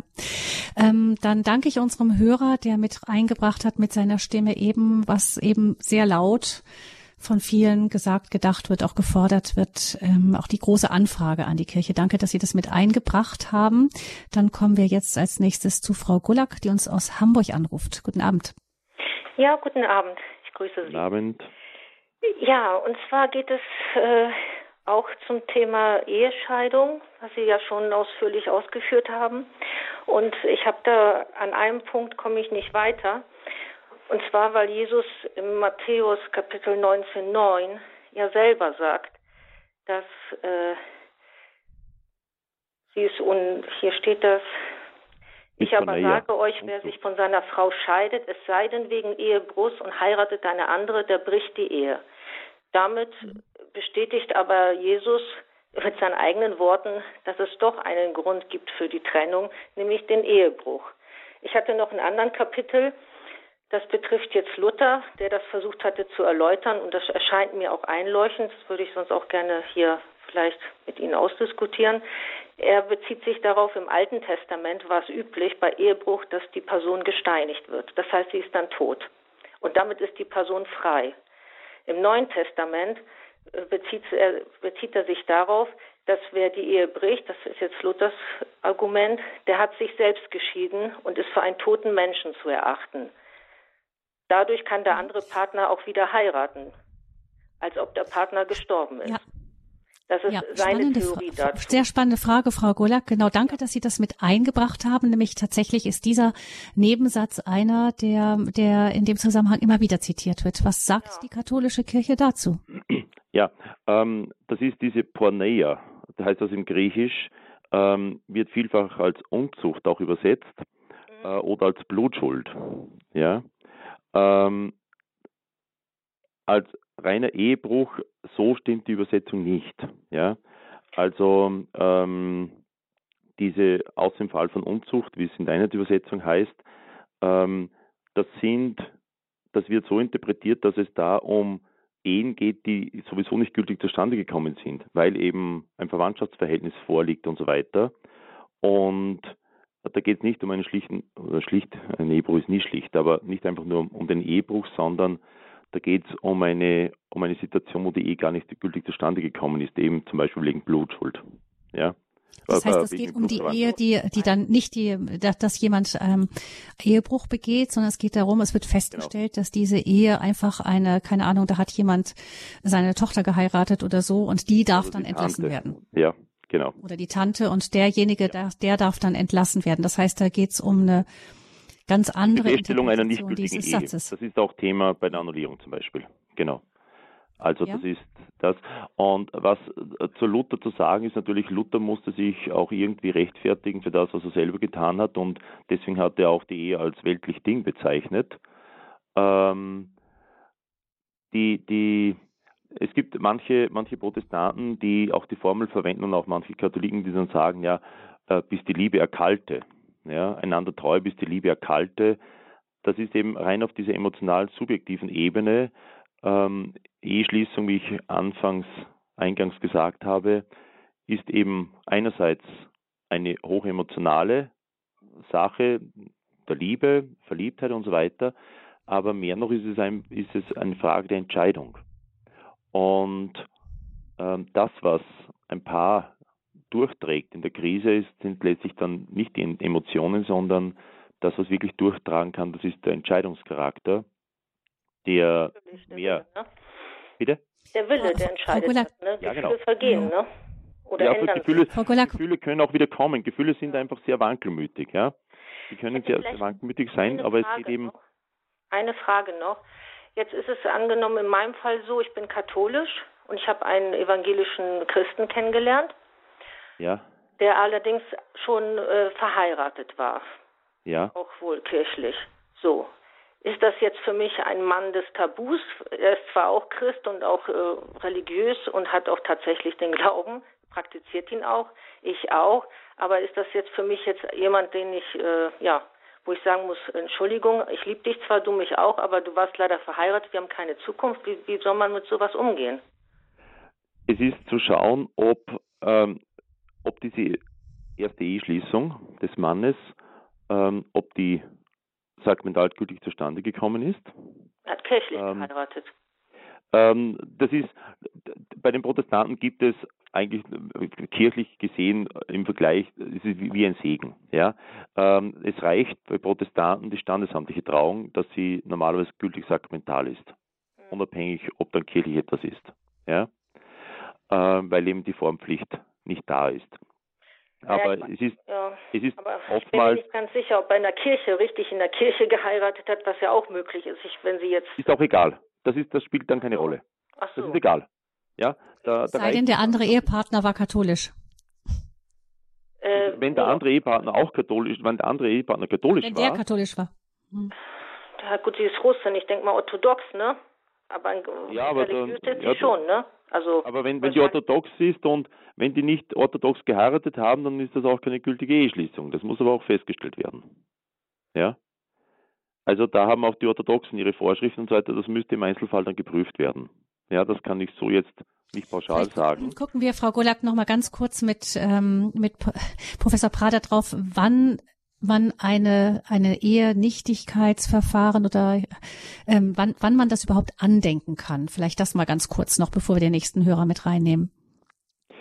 Also wie gesagt, in dem Fall würde ich einfach, ähm, es ist auch, was, noch, was ich noch dazu sagen wollte, gerade im protestantischen Bereich ist die, die gerade auch geprägt durch den Protestantismus, die Bedeutung der Unauflöslichkeit und so weiter nicht so auch im Wesen verankert, äh, im Bewusstsein verankert und äh, solche bei solchen Eheschließungen, wenn es dann zu einem Nichtigkeitsverfahren kommt, die sind ähm, relativ locker ist jetzt der falsche Ausdruck, aber ähm, so, eine, so eine Annullierung ist äh, durchaus möglich. Sagen wir es mal so, vorsichtig ausgedrückt. Also ich würde. In welchen Fällen würden Sie das prüfen? In welchen Fällen würden Sie dazu in so einem Ehegericht gehen und das prüfen lassen? Das sind ja Diözesane extra Ehegerichte. Ja, jede Diözese muss ein eigenes Diözesangericht haben oder wenn eine Diözese ziemlich klein ist, mit anderen Diözesen zusammen. Also das ist eine, ein, ein, ein Diözesangericht ist eine verpflichtende, sogenannte, quasi eine Dienstleistung, die jede Diözese erbringen muss. Und es hat jeder das Recht darauf, prüfen zu lassen, ob seine Eheschließung gültig war. Ja, oder ob eine Ungültigkeit vorliegt. Das hat Und in welchen Fällen, Recht. in welchen Fällen lohnt sich das nachzugucken? Das muss man im Einzelfall anschauen. Es ist im Normalfall so, wenn ähm, äh, die, die Voraussetzungen oder die, die Motivation für einen Annullierungsprozess ähm, könnte man vielfach meinen, weil jemand wieder heiraten will, dem ist nicht so. Das dachte ich früher auch, sondern vielfach wollen die Leute einfach nur wissen, wo stehe ich, was ist mein Status, ähm, wie, ja, wo stehe ich in meinem Leben. Und die Leute kommen häufig zum, Annulli äh, zum Diözesangericht und sagen, heiraten will ich sicher nicht mehr, aber ich will einfach wissen, wo ich stehe. Und es empfiehlt sich, einfach ein, ein, ein, Beratungsgespräch in Anspruch zu nehmen. Das ist völlig kostenlos, das ist unverbindlich. Ähm, einfach im Diözesangericht anfragen, mit wem könnte ich ein Gespräch vereinbaren. Ich möchte einfach einmal klären. Äh, ich mag solche Dinge relativ häufig weil ich auch bekannt bin, dass ich eben Diözesanrichter bin. Und viele Kollegen schicken einfach Leute und sagen, fahrt mal zu dem hin oder ruft ihn an, redet mal miteinander.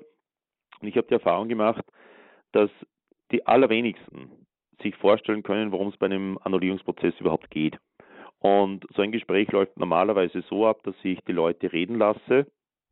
Es wird dann alles Mögliche gebracht, was der andere falsch gemacht hat, dann wird auch gebracht, was man vielleicht selber falsch gemacht hat. Und ich sage dann, ja, das ist alles schlimm und wirklich ähm, dramatisch oft, aber für einen Prozess sind alle anderen Dinge relevant, nämlich es geht eben bei einem Prozess nicht um die Schuldfrage, wer ist mehr oder weniger schuld, sondern ist eben das Eheband gültig zustande gekommen. Und ein Diözesangericht ist kein Strafverfahren, ist kein Strafgericht, sondern das Diözesangericht ist eine Dienstleistung, um den Leuten zu helfen, die Ungültigkeit ihrer Ehe zu beweisen. Wir sind eine, also wenn, wenn wir ein, ein Ehenichtigkeitsverfahren haben und wir können die Ungültigkeit feststellen, dann ist das für uns ein Erfolg und, und nicht eine Niederlage. Ja? Mhm. Wir sehen es dann als Niederlage, wenn es uns nicht gelingt, äh, die, die, die Ungültigkeit zu beweisen. Also wir sind. Für viele Menschen ist das irgendwie, die sagen oft, dass es nicht so wirklich richtig glaubwürdig, denn ähm, man hat ja nun mal mit diesem Menschen gelebt und im Nachhinein zu sagen, das sei irgendwie keine Ehe gewesen, richtig, ähm, das empfinden sie auch nicht als als ihrer Biografie angemessen, vor allem wenn es schon Kinder gibt aus der ersten Ehe und dann zu sagen, na ja, ich erkläre das mal gerade für ungültig, empfinden viele Menschen heute als nicht wirklich lauter, sondern sie sagen dann lieber, ähm, okay, das war eine Ehe, aber es ist schiefgegangen, das ist mir ehrlicher die Erfahrung mache ich, genau diese Erfahrung mache ich immer wieder mit Leuten, die ich dann darauf anspreche. Als erstes einmal, das kommt überhaupt nicht in Frage. Warum? Weil wir sind ja fünf Jahre, zehn Jahre, 15 Jahre, 20 Jahre beisammen gewesen. Wir haben ein, zwei, drei, vier Kinder und äh, jetzt soll das nichts gewesen sein. Ähm, und wenn man dann mit den Leuten spricht und das etwas auch äh, zum Nachdenken führt, dann äh, sind sehr viele, die dann kommen und sagen, ja, und, und ich habe mir jetzt anders überlegt und ich möchte es doch versuchen. Ähm, es wird auch irgendwie als persönliche Niederlage gesehen und so weiter, aber es ist, man kann sich auch nicht vorstellen, wie so etwas läuft dann, ja. Ähm, wie gesagt, äh, Kinder, manche meinen auch, eine Ehe sei nicht zu annullieren, weil Kinder da sind. Ähm, das ist falsch. Ähm, es gibt auch den, den, den Annullierungsgrund, Ausschluss von Nachkommenschaft, aber da muss ich sagen, aus meiner langjährigen Gerichtserfahrung, ich hatte bisher einen einzigen Prozess, wo Ausschluss von Nachkommenschaft als einziger Klagegrund tatsächlich auch so angeführt werden konnte, dass diese Ehe deswegen für ungültig erklärt wurde. Es sind in den allermeisten Fällen ganz andere Gründe. Und ähm, es ist es ist Faktum, man kann relativ schnell und locker heiraten. Und wenn dann geprüft wird, ähm, wie die Voraussetzungen waren und die Gültigkeit, dann, dann werden sehr hohe Maßstäbe angesetzt. Aber es gibt auch ein natürliches Recht auf Eheschließung. Und man ist auch als Priester manchmal geneigt zu sagen, ähm, es wären so viele, die heiraten könnten und tun es nicht. Und bei denen, die dann heiraten, wenn man dann etwas genauer hinschaut, dann hat man auch seine Bedenken, ob das jetzt wirklich die besten Voraussetzungen sind für eine Eheschließung. In diesem Zwiespalt leben wir auch. Aber ähm, ja, das ist ein Spannungsfeld. Aber auf jeden Fall gibt es, ja, genau, das ist ein Spannungsfeld. Ich würde gern, weil wir noch mehrere Hörer in der Leitung haben und die Sendezeit nicht mehr sehr lang ist, ähm, Frau Gullack schon mal Danke sagen für Ihre Nachfrage, aber wir haben festgehalten, wer sich dafür für, äh, für interessiert und wissen möchte, wie das gehen kann, so eine eben eine, eine Annullierung einer ersten Ehe, der kann sich auf jeden Fall beim seinem entsprechenden Diözesangericht melden und erfährt da alles weitere, die Gründe, die es da gibt. Da gibt es so einige, ein paar Gründe. Ähm, das kann man vielleicht in einer anderen Sendung auch nochmal mehr vertiefen. Danke, Frau Golak, auf jeden Fall. Herr Lokamp ruft uns an aus Köln. Guten Abend, Herr Lokamp. Ja, guten Abend. Ähm, ich habe jetzt die ganze Sendung gehört und äh, für mich ist das tatsächlich eine sehr reale Abbildung, was da, äh, äh, was da insgesamt in der Gesellschaft passiert. Jetzt habe ich folgende Frage. Gibt es aus der aus der Konstruktion, also aus der Ehe, aus der standesamtlichen Eheschließung der bürgerlichen, gibt es aus der Konstruktion eben die Möglichkeit her, äh, äh, eine Annullierung anzustreben. Und zwar ist der Fall so, dass also jetzt äh, äh nicht zwei Paare, dann wären ja nochmal zwei Zeugen, also es wären ja insgesamt dann äh, äh sechs ähm, Menschen eigentlich anwesend, es sind aber nur fünf Menschen anwesend gewesen und der Standesbeamte. Und jetzt hat, ähm, haben zwei Männer, zwei Frauen äh, sich gegenseitig bezeugt, dass die Ehe da vom Standesamt geschlossen worden ist. Für mich ist das Ganze äh, äh sehr irreführend, weil damit äh, es scheint so zu sein, dass implizit damit äh, ähm, äh, es möglich war, dass ein Partnertausch stattfindet, weil ja die Zeugenschaft an die an die, an die zukünftige Ehe gebunden war. Das heißt, welchen Einf welcher Einfluss hat die Zeugenschaft auf, äh, auf die Eheschließung? Bisweilen war es eben so, dass ich immer nur die Taufe der einzelnen Leute als als ähm, äh, äh, festen Grund ansehen konnte für eine weitere Beurteilung, ob eine Ehe gültig ist oder nicht. Also welche ja, aber die Taufe ist es ja nicht, haben wir ja gehört. Vielleicht sagen wir ganz kurz, äh, Herr Lukamp, ich denke, das ist Ihre Frage. Welche Voraussetzungen gibt es für die Trauzeugen? Ja? Ja, genau. Professor Prahl, was sind die, die Trauzeugen ist die, dass sie verstehen, was da passiert, also dass sie die Sprache verstehen und dass sie äh, volljährig sind und nicht entmündig sind, also äh, die einfach bestätigen können, ja, hier haben zwei Menschen Ja zueinander gesagt. Das ist die Aufgabe der das, Trauzeugen. Sie bezeugen, dass das kann durchaus ein Paar, ein Paar kann bezeugen, dass das andere Paar ähm, genau. geheiratet ja, hat und umgekehrt. Das ist theoretisch genau. möglich. Mhm. Genau. Okay. Ja, danke schön für Ihre Frage, Herr Lohkamp. Dann hören wir noch eine Hörerin, die ihren Namen nicht nennen möchte, aus Bayern. Grüße Sie. Ja, guten Abend. Also ich möchte erst einmal eine Rückmeldung geben und dann habe ich noch eine Frage. Also die Ehe, ich bin selber geschieden, also für mich ist sie unauflöslich oder wenn und aber nicht ein Schräubchen hier und dort gedreht. Also das ist, also für mich ist ein ewiges Durcheinander von der Wiege bis zur Bade. Also das kann ich nur rückmelden. Und noch einmal zu dem Herrn, ähm, wo da mit der Kommunion, da habe ich einen guten Satz noch dazu. Also das ist kein Ausschluss aus der Tischgemeinschaft oder eine Verdammung durch die Kirche und auch kein Ausschluss aus der Kirche, sondern ein Signal, dass es hier um das Wichtigste des Menschen geht, um jene Liebe, die unzerstörbar ist, weil sie von Gott stammt. Nochmal zu dem Herrn mit den Kommunion. Jetzt zu meiner Frage. Ähm, mein Mann hat wieder geheiratet, also ich lebe alleine, da kann ich ja zur Kommunion gehen. Also genau. ich lebe alleine, ja. Gut, das mache ich auch. Und äh, jetzt, wenn, ähm, ist dann äh, Josefs Ehe, wäre die gültig dann? Nein. Wenn, Nein. Wie, wie wird nicht? Das, das, das wäre dann, wenn, wenn Sie eine, eine Beziehung, eine Freundschaft eingehen, dann ist das ein Zusammenleben wie Bruder und Schwester, heißt das dann. Ah ja, also nee, ich, für mich kommt sowieso nicht in Frage. Ich lebe so, ich bringe das Opfer, weil also ich finde es sehr schlimm. Und das, ich weiß nicht, was sie da anderen immer da anstreben mit Wiederverheirat, der bringt auch wieder Probleme mit. Also das ist äh, für mich nicht denkbar. Okay, gut, das wollte ich nur rückmelden. Ähm, also, also wie gesagt, wenn, wenn Sie, wenn Sie eine, eine, eine Wohngemeinschaft eingehen, sagen wir es mal so, Wohngemeinschaft, ja, äh, das ist dann ein Zusammenleben mit Bruder und Schwester. Aha. Ja, also das ist, das, das wäre dann nicht, äh, also ich, ich würde es nicht machen, ist nur meine Frage jetzt, das wäre dann äh, nicht gültig. Mhm. Die Josefsehe ist, ist eine vollgültige Ehe. Ja, aber die können, kann man eben nicht dann, wenn man schon geheiratet hat, dann eingehen. Ja, genau. Deswegen genau. also, nicht. Ja, genau. Okay, gut, ja. ja. Aber es dann gibt vielen Dank. Ähm, also vielleicht auf dem besten Weg hat äh, Professor Brader sehr gute Aussagen, finde ich total toll, kompetent, gut. Dankeschön. Meldung, ja. Dankeschön. Schönen Abend noch, ja. ja. Schönen Abend. Wieder an. Ja, für, für solche wie unsere Hörerin gibt es eben auch diese Gemeinschaft Solitude Miriam, die bei uns auch schon zweimal auf Sendung war und wo eben ähm, genau solche sich zusammentun, sich gegenseitig stärken. Sie, äh, Professor Prade, begleiten ja auch Paare, die ähm, die geschieden und wieder verheiratet sind und die ja. eben da auch ähm, ihren eigenen Weg gehen mit ja. eben, mit der katholischen ich, Kirche. Ich kenne, ich habe verschiedenste Konstellationen ähm, und ähm, ich verstehe auch den Frust vieler Leute.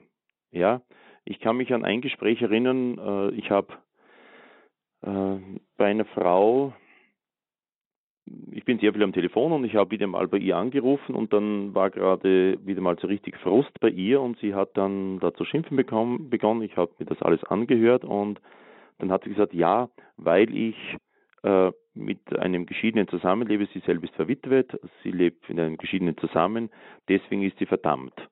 Und ich habe dann nur gesagt, na, wenn das wirklich so wäre, dann würde ich nicht anrufen, das wäre äh, Zeitvergeudung. Das ist absolut nicht der Fall, ja.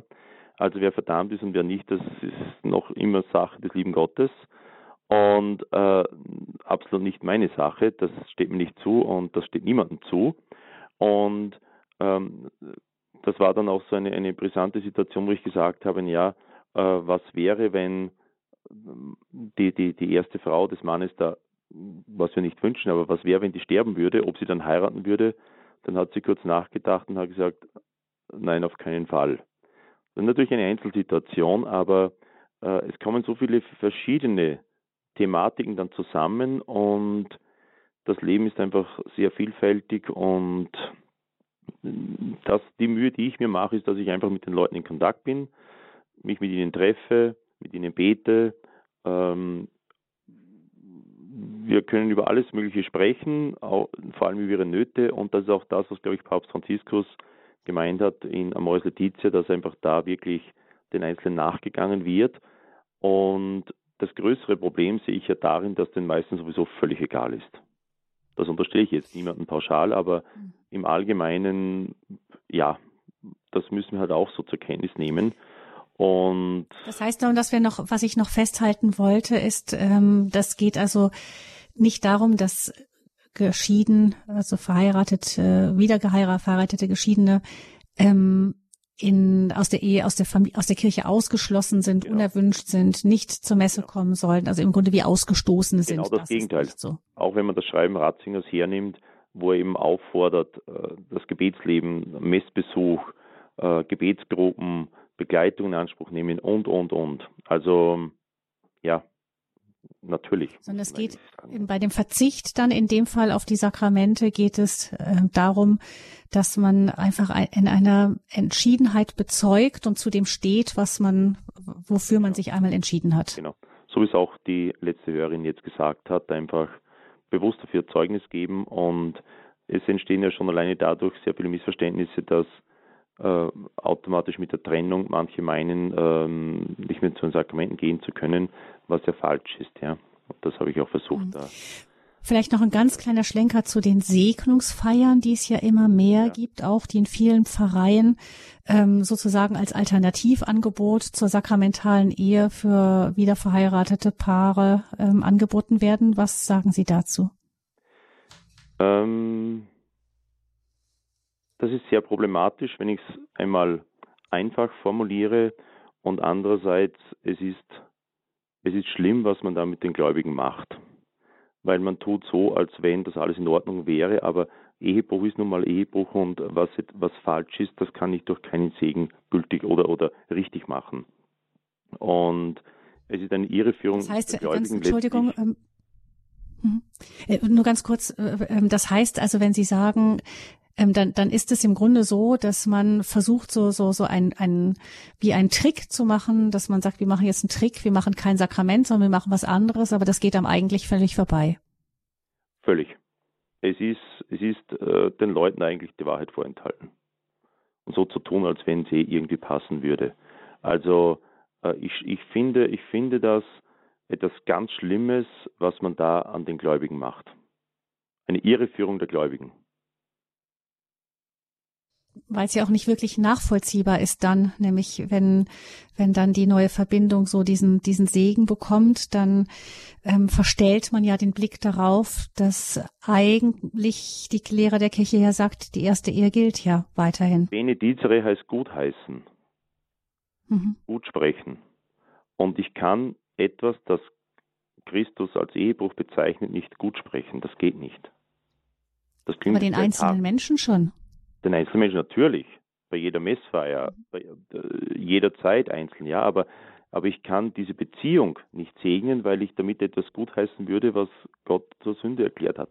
ich kann da nicht aus. Und viele Priester kapitulieren auch, weil sie den Druck nicht mehr aushalten der Pfarre oder ähm, ja, weil sie auch mürbe sind, weil sie verunsichert sind oder auch weil sie voll davon überzeugt sind. Das gibt es natürlich auch. Aber ähm, diese, das, ist, das hat auch ganz klar Johannes Paul II. in Familiares Konsortium der Nummer 84 festgestellt. Dieses Schreiben ist vom 22. November 1981, postsynodales Schreiben auf die Familiensynode hin von 1980, wo er explizit jede liturgische Form explizit verbietet, um nicht den Anschein zu erwecken, irgendetwas damit zu rechtfertigen.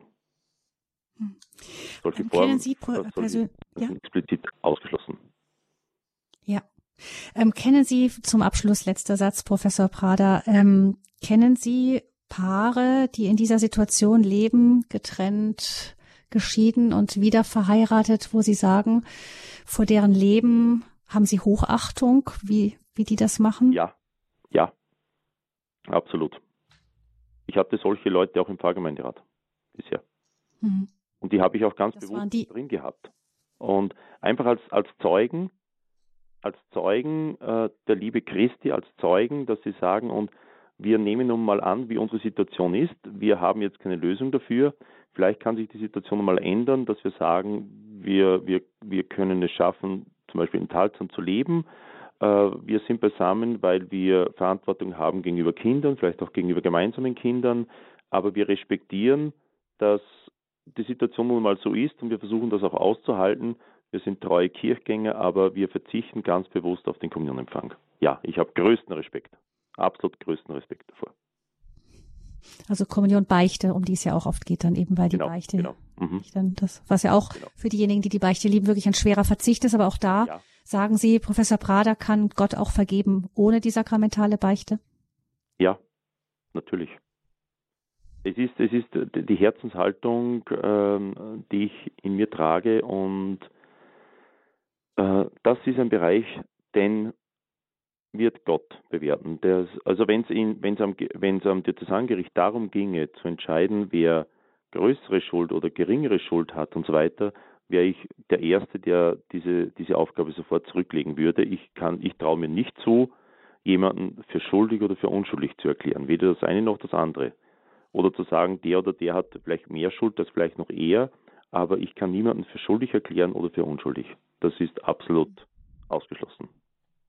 Wenn ich das machen Vielen müsste, mhm. würde ich, würde ich das zurücklegen. Bei uns geht es nur um die Frage der Gültigkeit.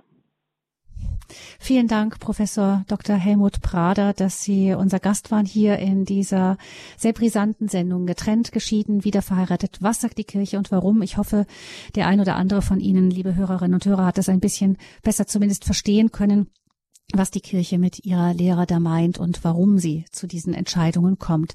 Vielen Dank Ihnen, Professor Prader. Vielen Dank unseren Hörerinnen und Hörern, die sich anregend und bereichernd mitbeteiligt haben an dieser Sendung.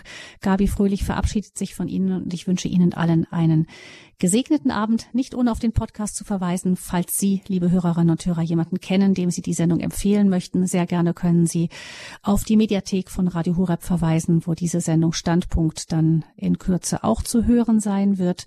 Und Sie können auch verweisen auf die Lebenshilfesendungen zum Thema getrennt, äh, zum Thema ähm, wie kann man leben mit einer gescheiterten Ehe? Innerer Friede trotz gescheiterter Ehe war am 20.08. dieses Jahres und getrennt Lebende als Zeugen für das Ehesakrament am 19.09. die Sendung Lebenshilfe.